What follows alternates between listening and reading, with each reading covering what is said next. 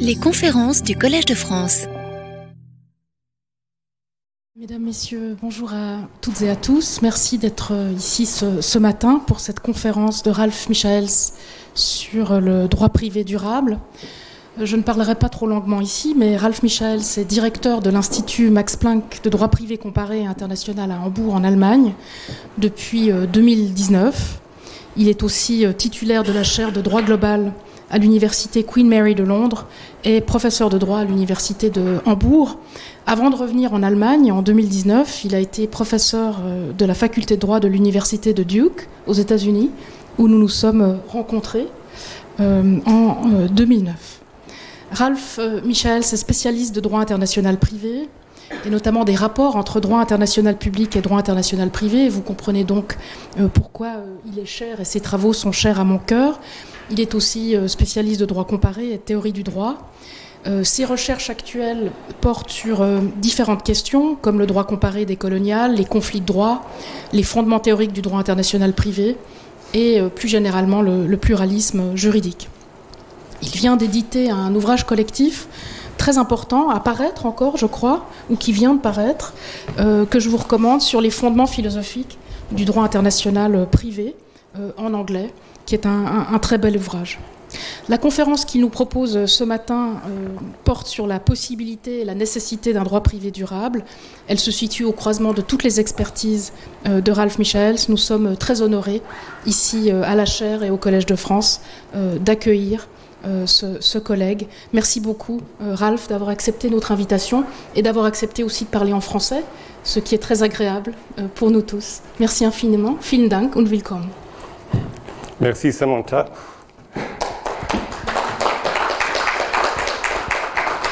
Merci auparavant. Pas du tout merci, merci pour me demander de parler en français.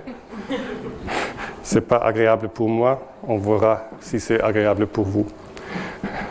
Donc alors, le sujet dont je parle ici, c'est le sujet du droit privé durable.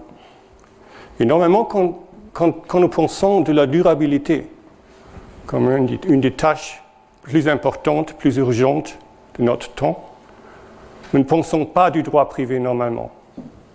Nous pensons que le droit privé c'est le droit des relations bilatérales, diadiques.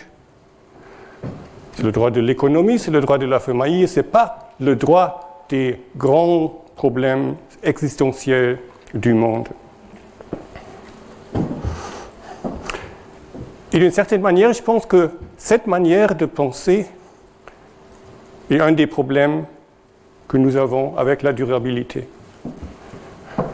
Ma présentation, donc, euh, je, veux démontrer que le droit privé a un rôle essentiel pour la durabilité et manque la capacité de traiter la durabilité. Et donc, c'est une présentation peut-être pas agréable parce que c'est très théorique et très pessimiste. Très théorique parce que je parle du droit privé dans son entièreté, très pessimiste parce que mon argument est que le droit privé moderne n'est pas capable structurellement, paradigmatiquement, de traiter les demandes de la durabilité. Il faudra radicalement repenser le droit privé et je ne suis pas du tout sûr si c'est possible. Donc c'est la première thèse que j'ai.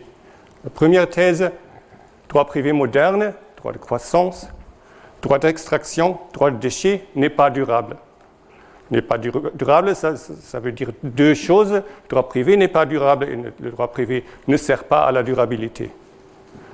Normalement, la solution pour les, euh, euh, pour les insuffisances du droit privé, c'est le droit public. Et donc, ma deuxième thèse, le droit public n'est pas une solution. Normalement, le droit public est une solution pour les problèmes grands, communs, etc. Ici, ce n'est pas euh, une, solution. Première raison parce qu'on parle de la nature, de l'environnement, du futur, et c'est au dehors du droit public aussi. C'est une troisième, en dehors du droit privé et droit public. Deuxième raison parce que Ce, euh, ce, que nous avons, ce sont les limites planétaires, les limites absolues. Et c'est pour cette raison que le mode normal que nous avons, l'externalisation, l'externalisation des problèmes n'est pas possible, il n'y a plus d'externalité. Et donc, dernière thèse, dernière thèse très courte, il faudra repenser le droit privé. J'aurai des idées, des idées très, très, très, très simples, très schématiques. Je ne suis pas du tout sûr si, sera, si ça sera possible. Mais je pense qui ou quand nous tous mourrons, nous saurons pourquoi. Alors, la structure de ma présentation. Je commence avec une introduction de ce que je parle le droit privé, que, que j'appelle le droit privé moderne. J'introduis brièvement le défi de la durabilité. Je parle de deux problèmes, le problème de tridimensionnalité et le problème des limites planétaires. Je finis avec des idées pour repenser le droit privé. Commençons. Qu'est-ce que, euh, quand je parle de droit privé moderne, c'est d'une certaine manière ce, que, ce qu'on appelle droit privé traditionnellement, les doctrines traditionnelles du droit privé. Droit de la propriété individuelle, droit des contrats, droit de la responsabilité civile, droit international privé. Ce sont les doctrines, les institutions traditionnelles du droit civil du droit privé. Et euh, c'est ce dont je parle ici.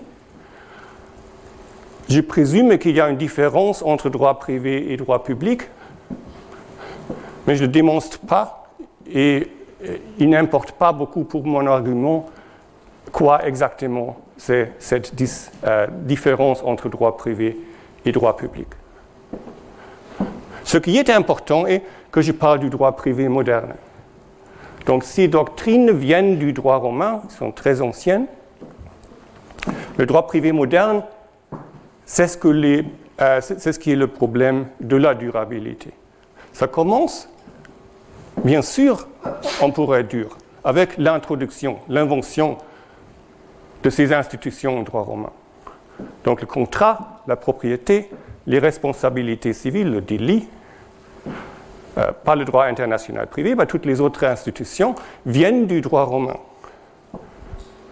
Et ça, c'est intéressant pour deux raisons pour nous.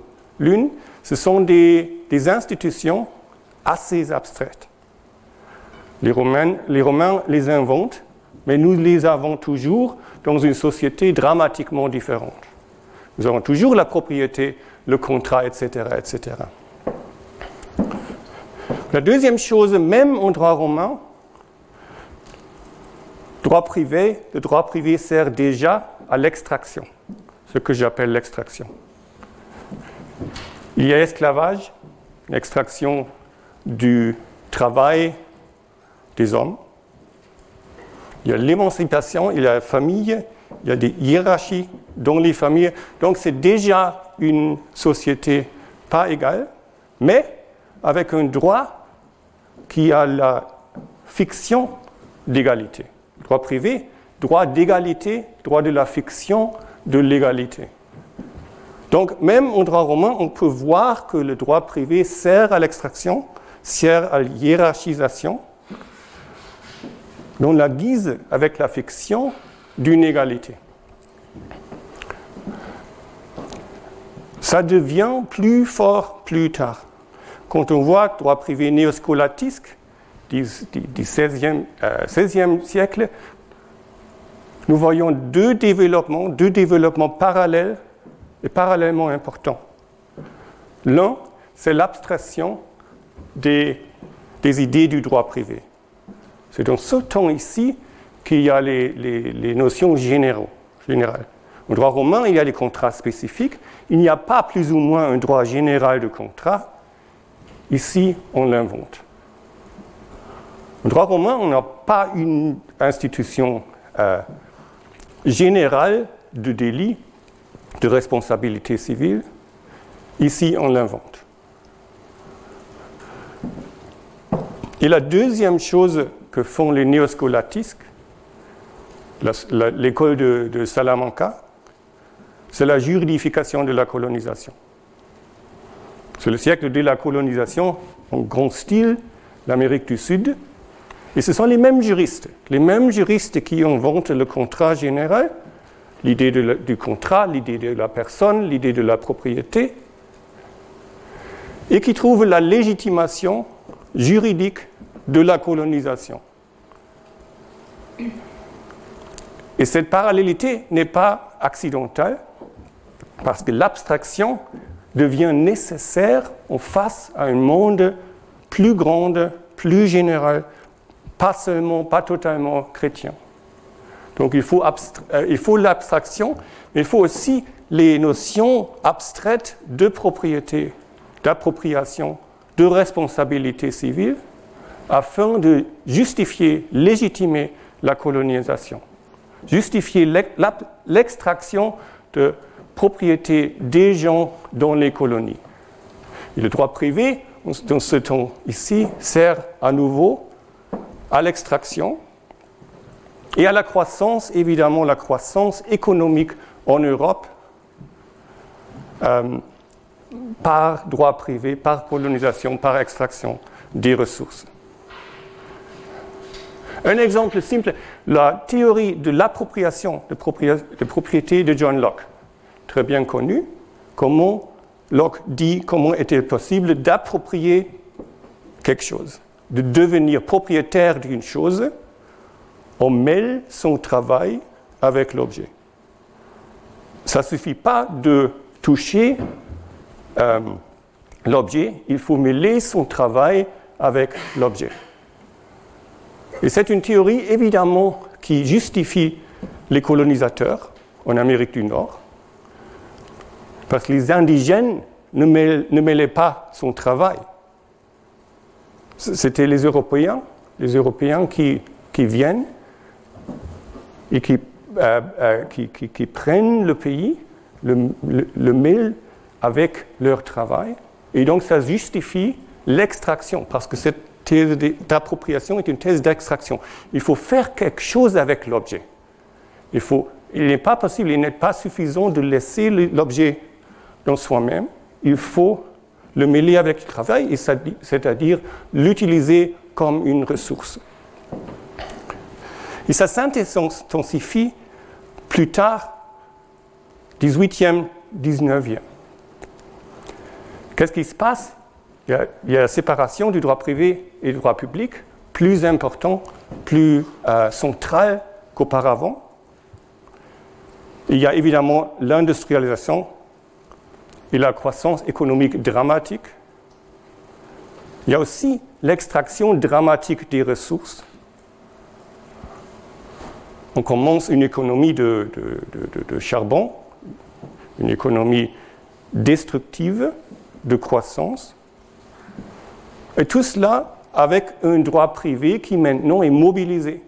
Ce droit, privé en 18e, 19e devient utile, utile pour la croissance, pour, l'extraction, pour la croissance. La liberté des contrats leur rend possible d'avoir des contrats d'extraction, de travail, de ressources naturelles.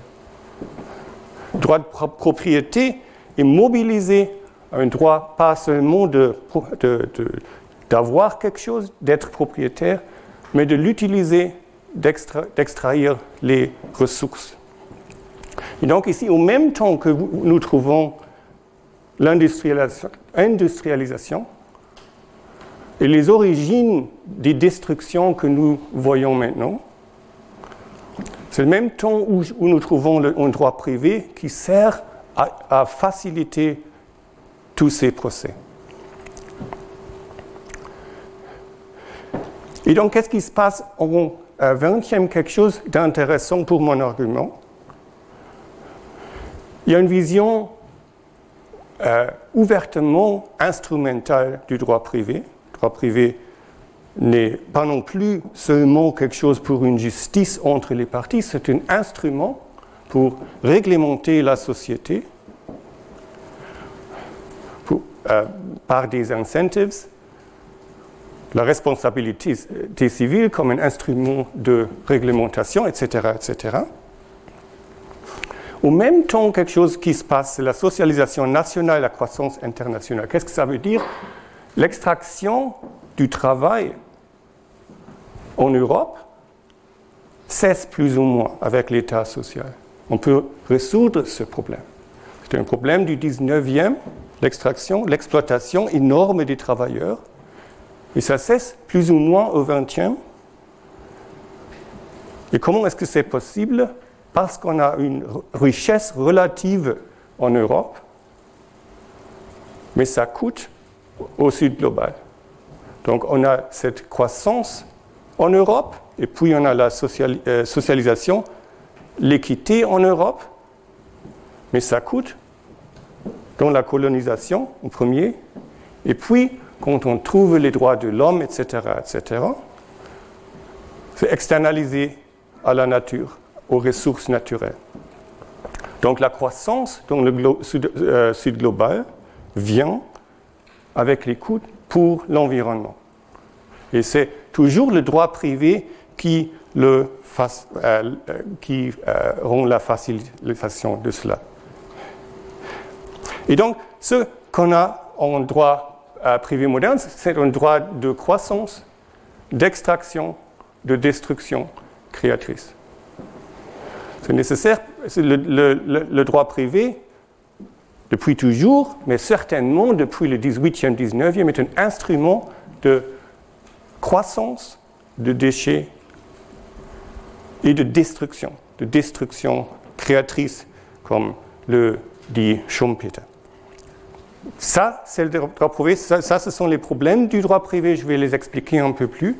Mais il y a aussi certainement des qualités du droit privé, peut-être des possibilités du droit privé. Quand, nous parlons de ce droit privé, qu'est-ce que euh, que c'est qui le euh, caractérise Une, la liberté, la liberté individuelle comme une idée centrale du droit privé classique, droit privé moderne. Le droit de l'individualité, de la liberté individuelle. Deuxième élément, c'est le droit de la commande privée par les contrats, par euh, la propriété, sans réglementation centrale. C'est une commande privée qui sert à euh, une allocation-distribution effective. L'argument bien connu de Hayek que les marchés savent euh, euh, plus bien que l'État où allouer les, les, ressources dans la société.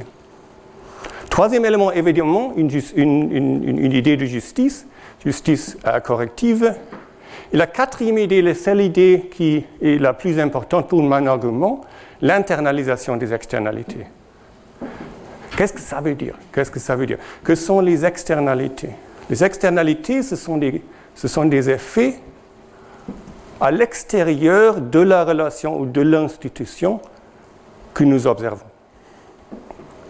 Premier exemple, ici, la propriété, propriété privée, euh, exemple bien connu. Le problème s'appelle la tragédie des biens communs. Prenons une forêt, la sylviculture. Si chacun est libre de couper autant d'arbres qu'il le souhaite, la forêt disparaîtra. Pourquoi? Parce que chacun veut le nombre maximal d'arbres pour soi-même et n'est pas intéressé en laisser en laissant les arbres qu'il faut pour la durabilité de la forêt. Il serait rationnel de limiter la coupe des arbres, mais aucun individu n'est incité à le faire car le bénéfice marginal qu'il retire de la réduction du nombre d'arbres qu'il coupe est inférieur à sa perte marginale.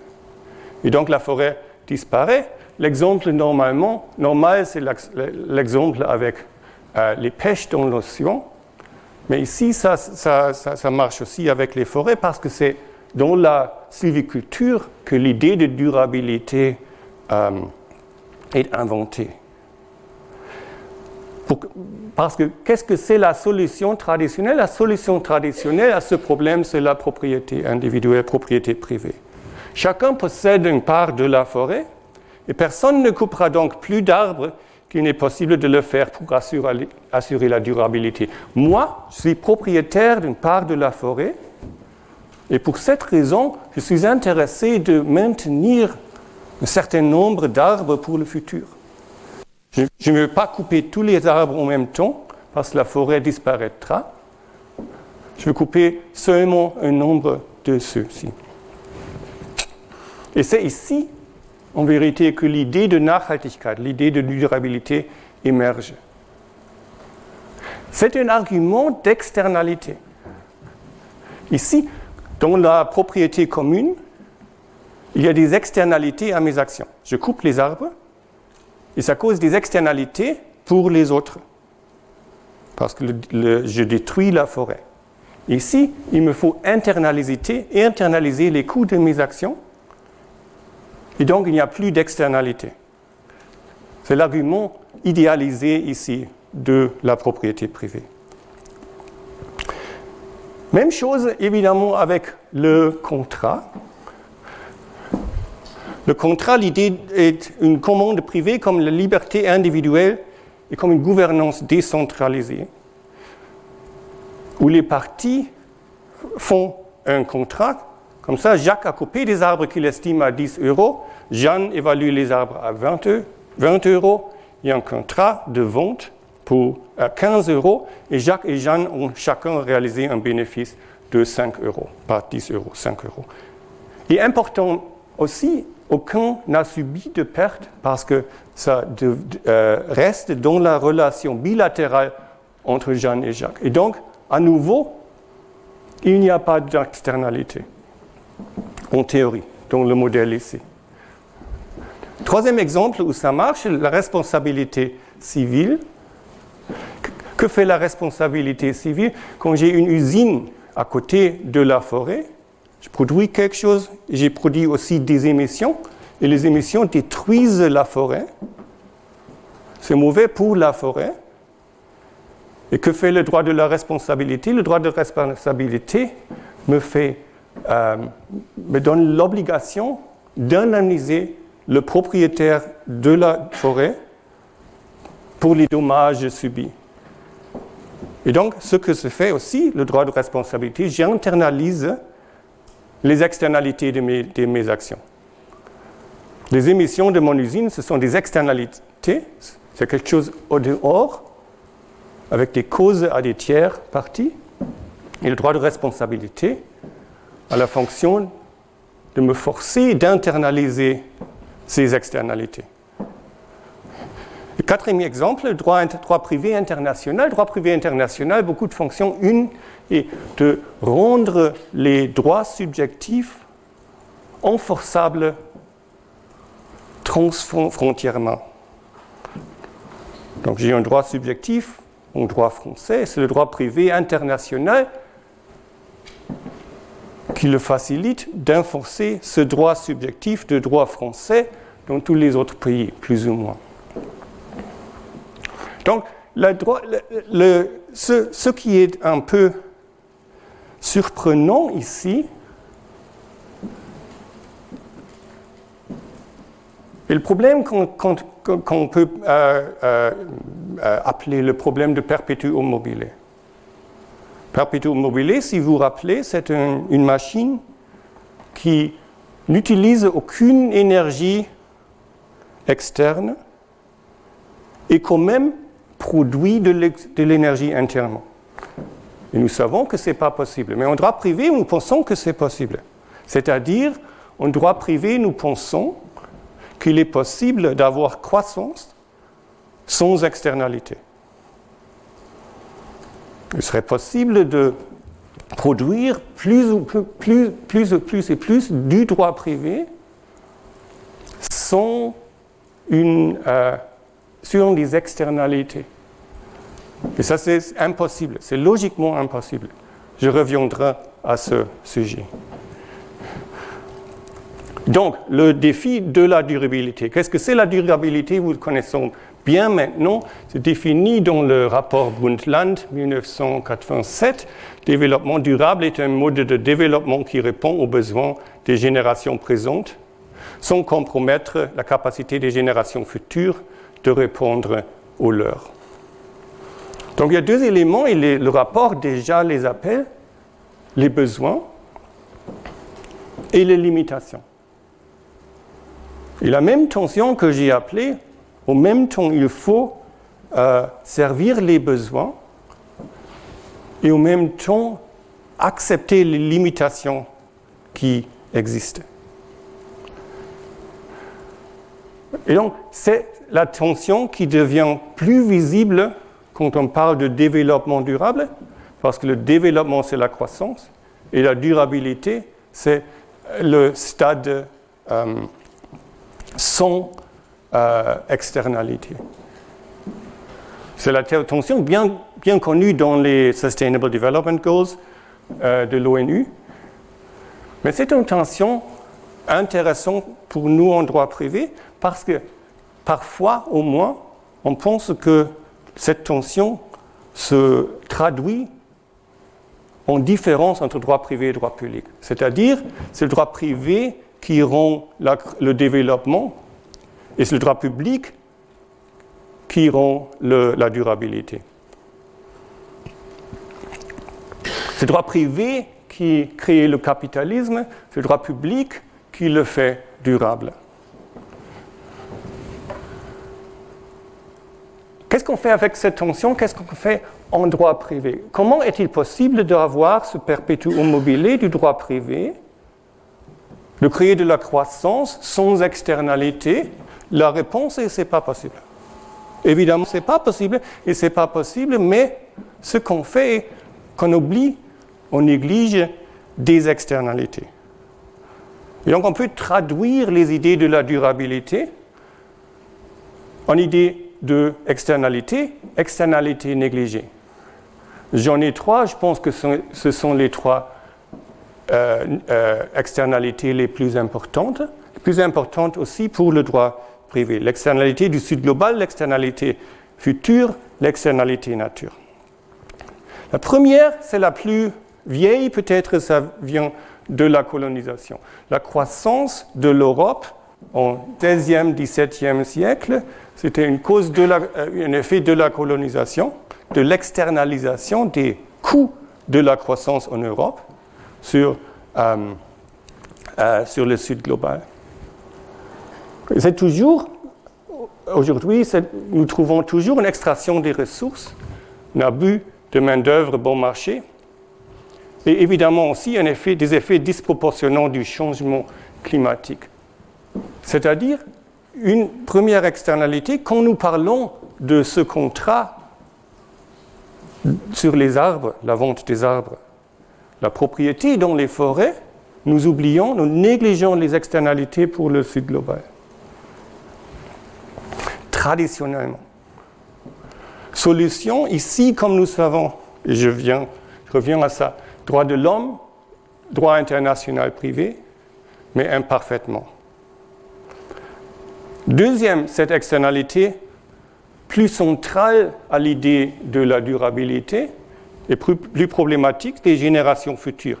C'est euh, une citation de, la décision de la Cour allemande constitutionnelle. Ça dit c'est le droit constitutionnel lui-même qui, avec chaque part consommée du budget CO2 fini, impose de manière d'autant plus pressante d'empêcher tout autre exercice de la liberté en rapport avec le CO2 cet effet préalable juridiquement médiatisé, j'espère que cette traduction euh, fonctionne, semblable à une intervention des réglementations actuelles sur les quantités d'émissions nécessite dès aujourd'hui une justification constitutionnelle en raison de l'effet actuellement largement irréversible des quantités d'émissions autorisées une fois qu'elles ont pénétré dans l'atmosphère terrestre.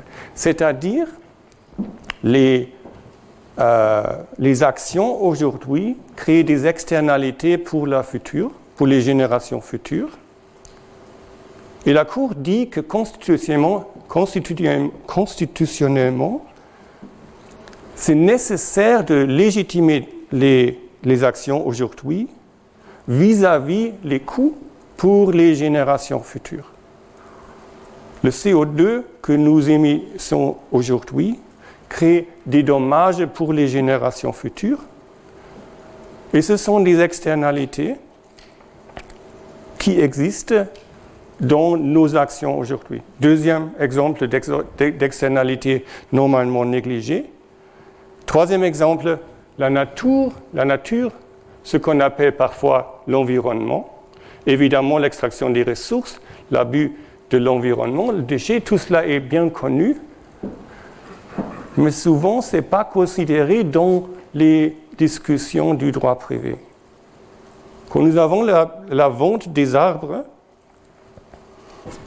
nous pensons des coûts sur la forêt, évidemment, ce sont les externalités internalisées par la propriété, mais pas le déchet, pas le CO2 de, euh, euh, des feux que nous faisons des arbres, la transportation, tout cela n'est pas euh, apparent dans nos analyses des interactions du droit privé.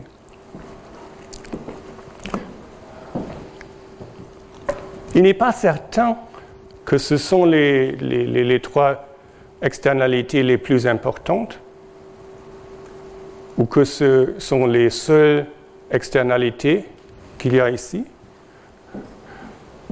Je pense que ce sont les externalités qui décrivent, décrivent le, le, meilleur ce que nous appelons la durabilité. Mais ce qui importe aussi ici est que c'est nécessaire pour le droit privé de négliger certaines externalités. Il n'est pas possible de justifier le droit privé moderne avec sa croissance et avec l'argument qu'il internalise ces externalités sans négliger des externalités, sans oublier des, des, externalités. Et donc toujours, quand nous parlons en droit privé de la justification d'internalisation des externalités, c'est toujours un mensonge. C'est toujours un mensonge quand il y a de la croissance, quand nous pensons que le droit privé peut servir à la croissance. Alors, que sont les solutions traditionnelles à ces problèmes, d'externalité? Une solution, évidemment, donner des droits. Donner des droits euh, aux individus au sud global. Ce sont des droits de l'homme parfois, ce sont des droits en droit international privé parfois. Il y a des, litiges de responsabilité civile pour les dommages environnementaux, les dommages de la, du changement climatique, avec des, des, émetteurs, des fondeurs en Europe, et les victimes du changement climatique au sud global. Et ça s'enforce parfois par les droits de l'homme, parfois sur le droit international privé. On leur donne des droits, on leur donne la possibilité d'enforcer ces droits dans les cours de l'Europe, où, on peut aussi enforcer les jugements. Une solution, solution de droit pour les individus du, Sud global. Pour la nature, même idée, on donne des droits à la nature. L'idée qui vient euh, du Sud global, de, l'Amérique du Sud, les droits de la nature. Les montagnes ont des droits, les fleuves ont des droits, la mer Nord, comme vous savez peut-être en Espagne, un, un, droit, ils ont des sujets de, de, la loi. On leur donne des droits pour leur donner la possibilité d'enforcer sans intérêt contre ces externalités. Troisième idée, les droits pour les générations futures, c'est une idée assez philosophique au moment. Il y a des arguments, il y a, les, arguments depuis il y a 30 ans, je pense. Il n'y a pas beaucoup de production de cela. Deux raisons pour tout cela. Une, c'est très difficile de le créer, de donner tous les droits ici. Les droits des générations futures, c'est assez difficile de conceptualiser. Les droits de la nature, que j'ai recherché un peu, c'est aussi assez difficile d'identifier les sujets, les sujets de ces, droits. Mais deuxième problème aussi, évidemment, les droits ne sont pas une solution euh, totale.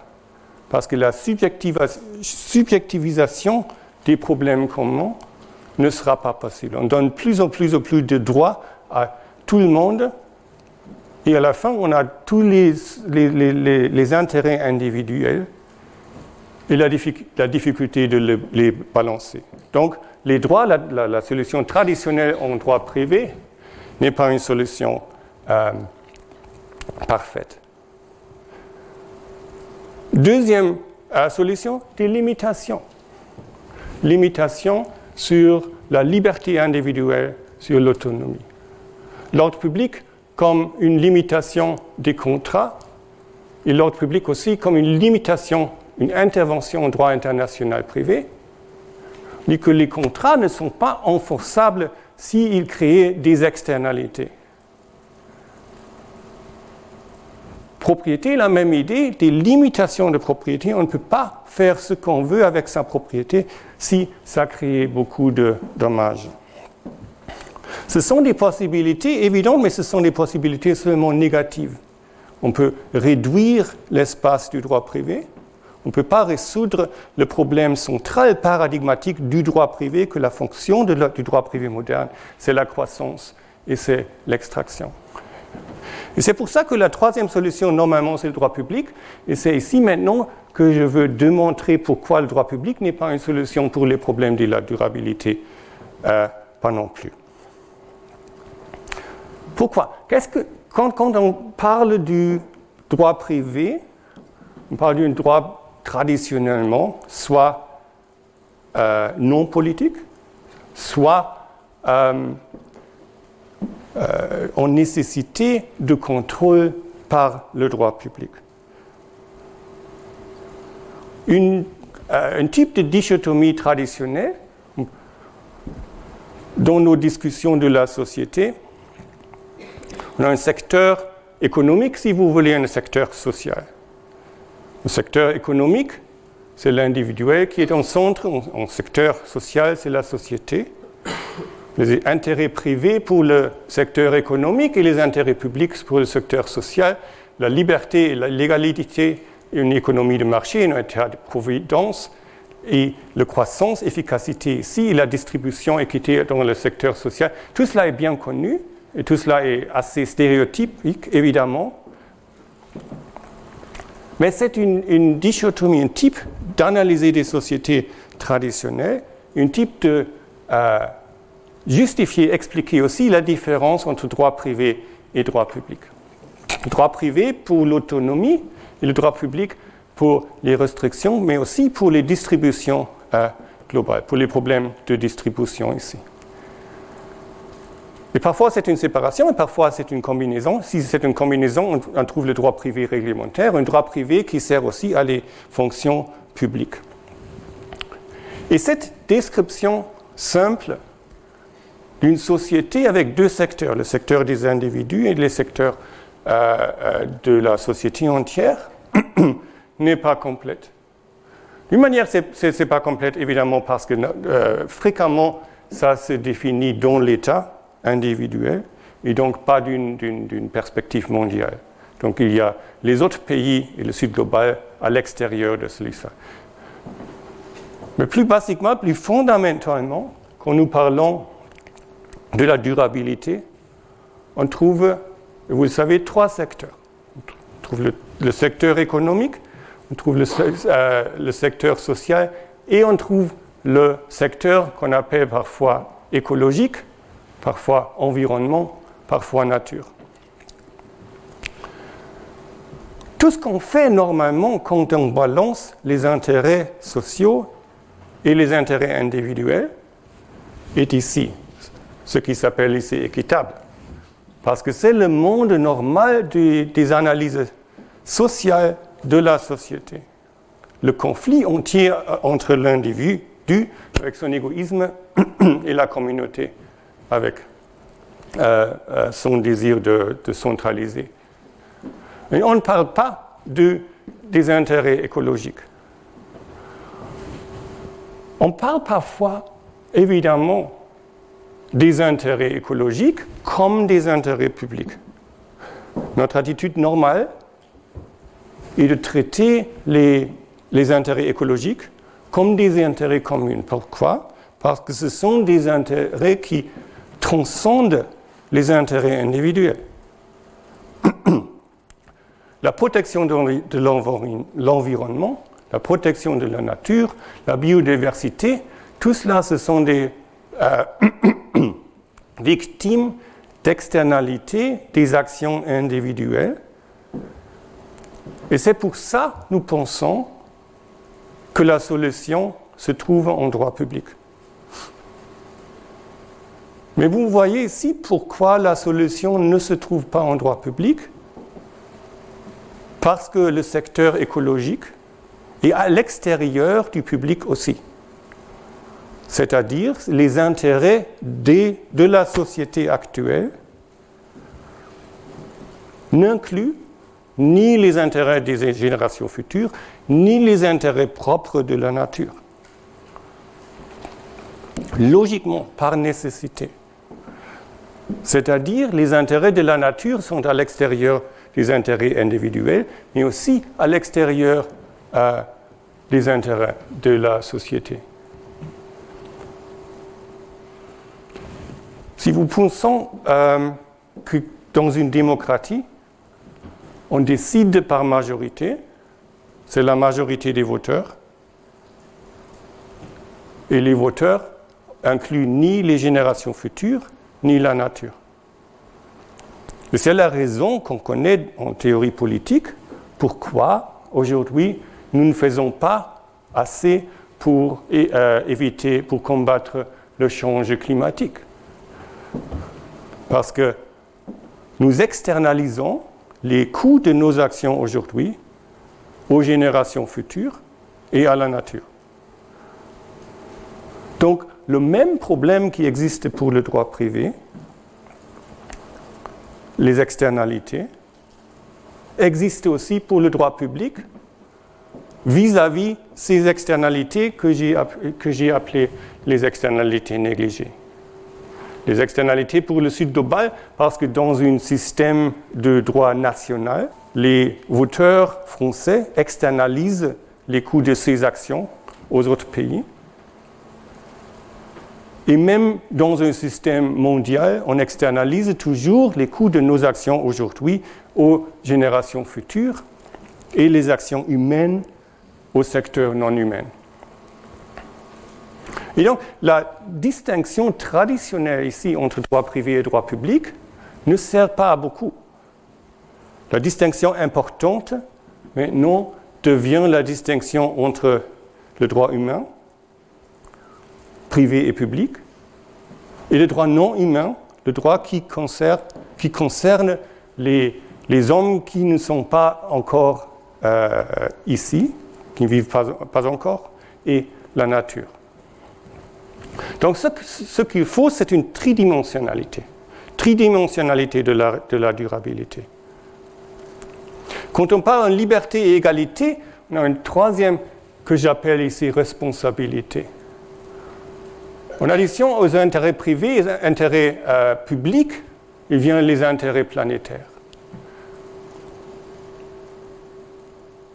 À l'extérieur de l'économie de marché, État-providence, tout cela, ce sont des États toujours. On a quelque chose que j'appelle ici la biosphère. Je ne suis pas sûr que si c'est la notion plus, euh, plus bonne pour cela.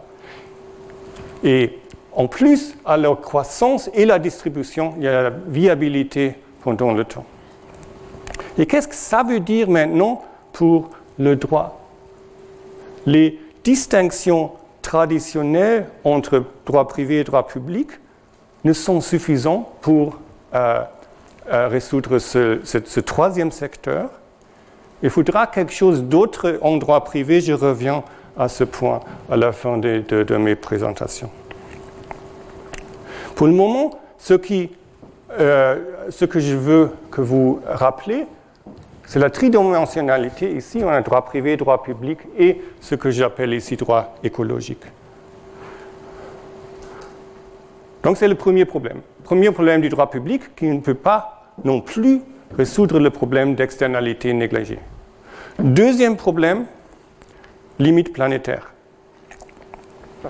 Qu'est-ce que c'est le problème des limites euh, planétaires. Vous connaissez cette image.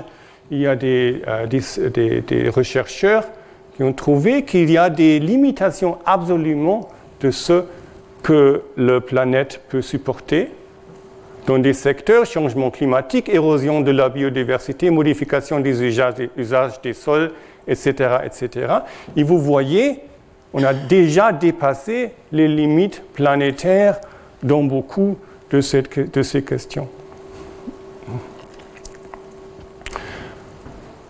C'est un problème pour, le monde, évidemment, c'est un problème pour la science, c'est aussi un problème pour un droit, pour une analyse de droit qui traite les, externalités.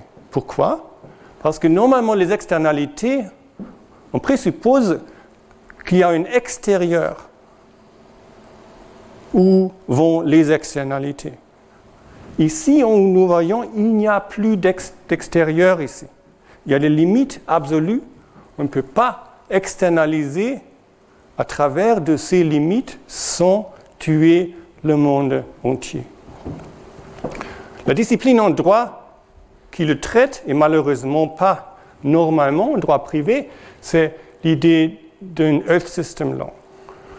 Une system theory, une théorie de système qui traite comme système pas seulement la société, c'est l'idée traditionnelle de la théorie des systèmes, euh, etc., mais qui traite le planète entier comme un système, le monde humain et le monde non humain.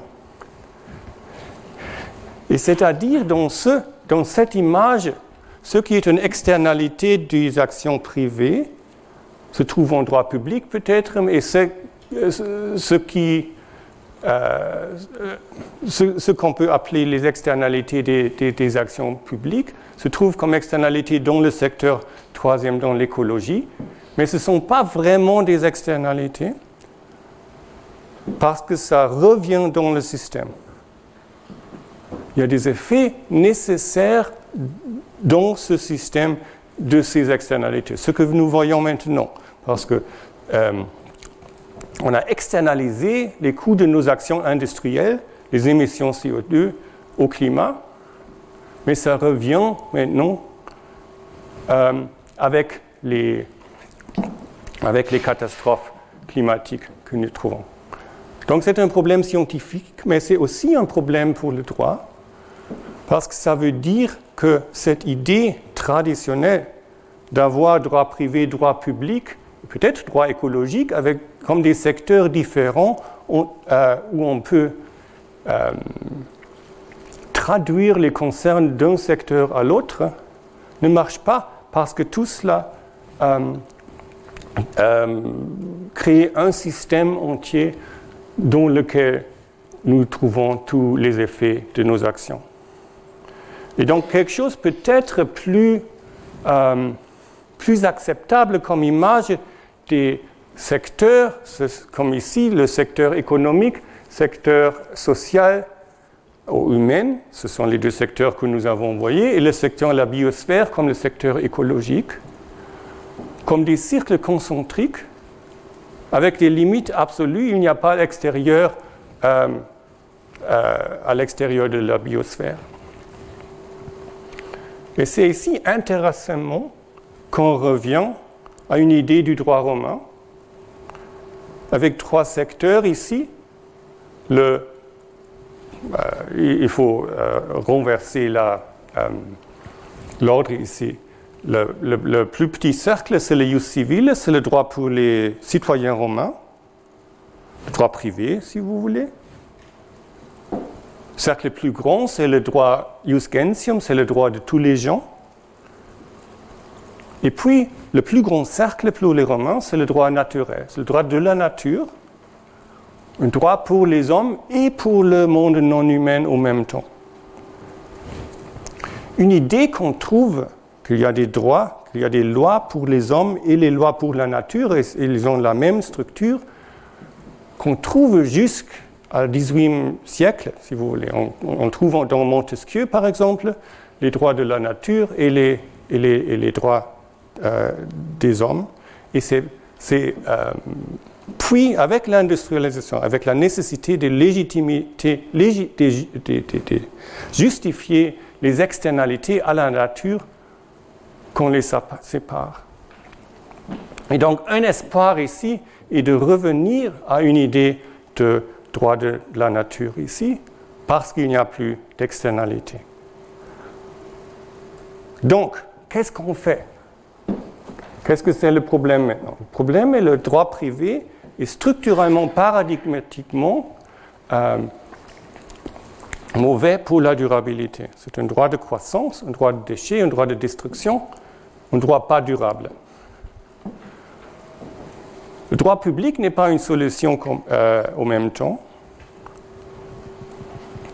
parce qu'il crée les mêmes externalités et parce qu'il y a des limites absolues pour ces externalités. Et donc, qu'est-ce que c'est l'espoir? L'espoir est peut-être de revenir à des idées euh, du droit privé et de mobiliser le droit privé pour les défis de la durabilité de mobiliser les avantages peut-être qu'on trouve dans le droit privé à différence du droit public. Pour trouver quelque chose que les Romains appellent un droit euh, naturel, droit de la nature, que j'appelle ici un droit privé planétaire, quelque chose qui combine dans le droit privé, dans la structure du droit privé, dans les institutions du droit privé, contrat, propriété, responsabilité civile, droit international privé, les intérêts publics, comme un droit privé réglementaire, mais aussi les intérêts écologiques, et tout cela serait un droit privé planétaire. Donc, comme idée, il, faudrait supplémenter l'idée de la liberté avec l'idée de la responsabilité. Ce n'est pas nouveau, évidemment.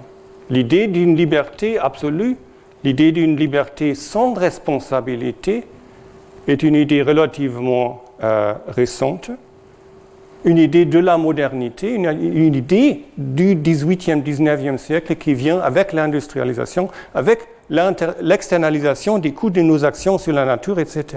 Et donc, si on veut retrouver une idée de liberté responsable, on revient à un temps plus ancien, mais pas quelque chose d'impossible dans l'humanité. Deuxième élément d'un droit privé repensé, les avantages de la commande privée. Quels sont les avantages de la commande privée? Un, l'avantage d'information. Les individus, l'argument de Hayek, les individus savent meilleur ce qu'il faut, ce qui est nécessaire que l'État. Et les individus, peuvent euh, transmettre ou euh, avoir des interactions plus effectives, plus rapides, plus bien concentrées que l'État. Et traditionnellement, ça sert à la croissance, aux intérêts individuels, Maintenant, ça sert à des intérêts de responsabilité, des intérêts écologiques, mais en même temps, ce sont les structures, ce sont les avantages institutionnels du droit privé de le faciliter. Le droit public est une solution à euh, l'égoïsme du droit privé. Ce n'est pas une solution euh, euh, aux avantages structurels du droit privé, d'avoir les institutions qui facilite la commande privée et qui facilite théoriquement aussi l'internalisation des externalités. Je reviens à cela. Donc, deuxième idée, commande privée, ce n'est pas le problème soi-même, le problème c'est la fonction du droit privé euh, moderne d'extraction de déchets, de destruction. Mais les contrats, par exemple, sont des, des modes très effectifs pour éviter par exemple des déchets par revendre le déchet quand ils toujours une valeur. La propriété est un problème quand la, quand la propriété sert à l'extraction, à la destruction. Mais la propriété individuelle aussi a la possibilité pour le propriétaire de déterminer ce qu'il faut écologiquement faire avec leur maison, leur usine, etc. Et de le faire responsablement avec son information décentralisée. Donc si on peut repenser fonctionnellement le droit privé comme un droit de responsabilité écologique, les institutions du droit privé maintiennent leur avantage structurel vis-à-vis du droit public. Il faut évidemment aussi une idée de, justice euh, alternée un peu. La justice corrective, deux problèmes. L'un problème correctif, c'est normalement seulement entre les individus, les humains. Ce n'est pas une justice pour la nature. Mais le deuxième correctif, c'est une justice a posteriori. Si vous pensez la responsabilité civile, il y a déjà, déjà un dommage. Et puis il y a un autre dommage parce que quelqu'un doit payer, indemniser le victime du premier dommage. C'est a posteriori, c'est ça correcte quelque chose. Et ce qu'il faut, c'est une justice qui maintienne les choses.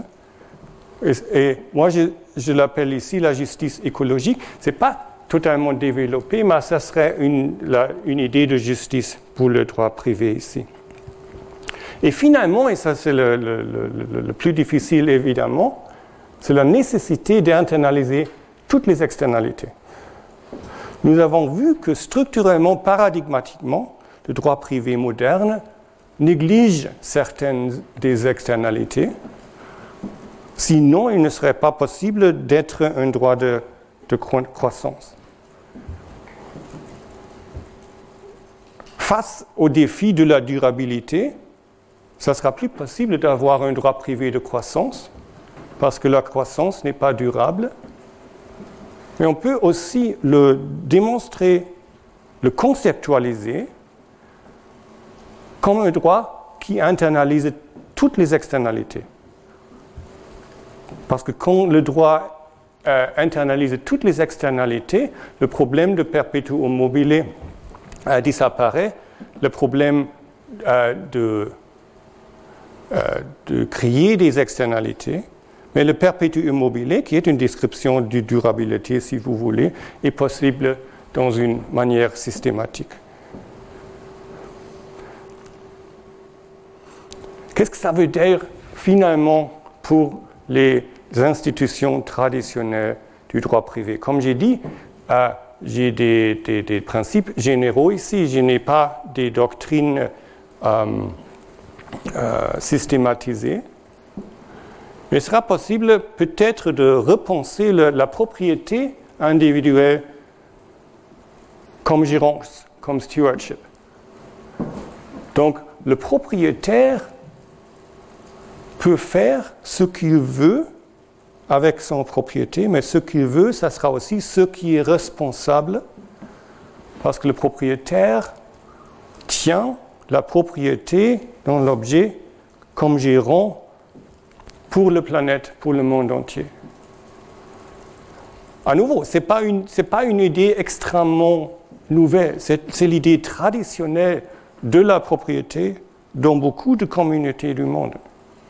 Qu'il y a quelque chose qu'on peut appeler propriété, mais ce n'est pas une propriété absolue, pas une propriété absolument individuelle, c'est une propriété gérante, soit pour la famille, soit pour la communauté, soit évidemment pour le, euh, euh, pour le monde entier. Il faudrait repenser les contrats. Traditionnellement, on pense les contrats comme des situations de win-win, comme je les ai expliquées. Il y a des profits pour Jeanne et des profits pour Jacques.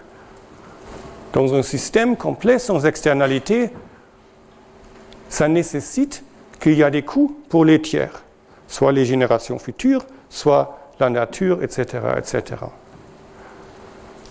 Ce qu'il faut, c'est un contrat, un droit de contrat euh, de win-win-win, ou de 0, 0, 0, quelque chose qui ne produit pas d'externalité. Et les, les, idées, à nouveau, nous trouvons au moment dans les idées sur l'économie circulaire. Assez utopique, évidemment, mais c'est ici que les contrats ne sont plus bilatéraux, avec des externalités sur les tiers, mais créer un système idéalement sans externalité. Troisième élément, la responsabilité civile. La responsabilité civile, comme j'ai dit, l'usine crée des émissions et puis euh, paye de l'argent aux propriétaires de la forêt. Et ce n'est pas optimal parce qu'on a toujours les émissions et parce que ce n'est pas possible pour l'émission, pour l'usine, d'indemniser toutes les victimes de ces émissions. Nous le voyons aujourd'hui avec les litiges du changement climatique, que ce n'est pas possible d'indemniser toutes les victimes des émissions. Et donc il faudra repenser le droit de responsabilité civile comme droit de euh, régénération ou comme droit de sustenance. Éviter les dommages a priori ou régénérer ce qu'il y avait auparavant. Régénérer les forêts, régénérer la nature, etc. À nouveau, ce sont des idées qui existent, qui existent aussi en droit privé. Il faut repenser, je n'ai pas, euh, parlé du droit de la protection des consommateurs, il faudra repenser le droit de, protection des consommateurs comme un droit de protection des préservateurs. Le dernier qu'il faudra repenser, ce sera le droit privé international. Droit privé international, comme développé en 19e siècle, est un droit de croissance et de mobilisation, et donc d'externalité et de destruction de la nature. Le droit privé international du XXe siècle est un droit international privé plutôt social, qui évite les extractions des consommateurs, des travailleurs, etc., d'une certaine manière aussi du Sud global, parce qu'il y a les, les, la juridiction, extension pour les victimes, etc., etc. Il sera nécessaire, je pense, de repenser le droit international privé comme un droit de relocalisation. Un droit qui évite les externalités des transports transfrontières, qui minimise et réduit les coûts énormes d'une économie transnationale qui se sert aussi du droit privé international. Ce qu'on fait normalement au droit international privé, c'est de, euh, un droit de linkage, de, euh, de, faire des connexions entre les gens, entre les sociétés, entre les ordres euh, de, loi, de la loi. Il sera nécessaire aussi d'avoir une delinkage, une séparation, un retour à la suffisance des économies locales, et ça sera un défi du droit international privé. Donc, je ne suis pas du tout sûr si c'est possible. Je suis assez sûr de l'analyse du problème. Problème de durabilité est aussi un problème du droit privé. Je suis aussi assez sûr que le droit public n'est pas une solution pour les raisons que j'ai expliquées. Et je ne suis pas du tout sûr s'il sera possible de repenser rapidement le droit privé de la manière que j'ai présenté ou d'une autre manière qui serait euh, durable. Mais pour moi, je pense au moins il est possible de trouver, de définir les problèmes, les vrais problèmes du droit privé face au défi de la durabilité. Et si c'est l'origine de repenser le droit privé envers un droit privé durable, c'est le premier pas de ce qu'il faut faire aujourd'hui. Je vous remercie.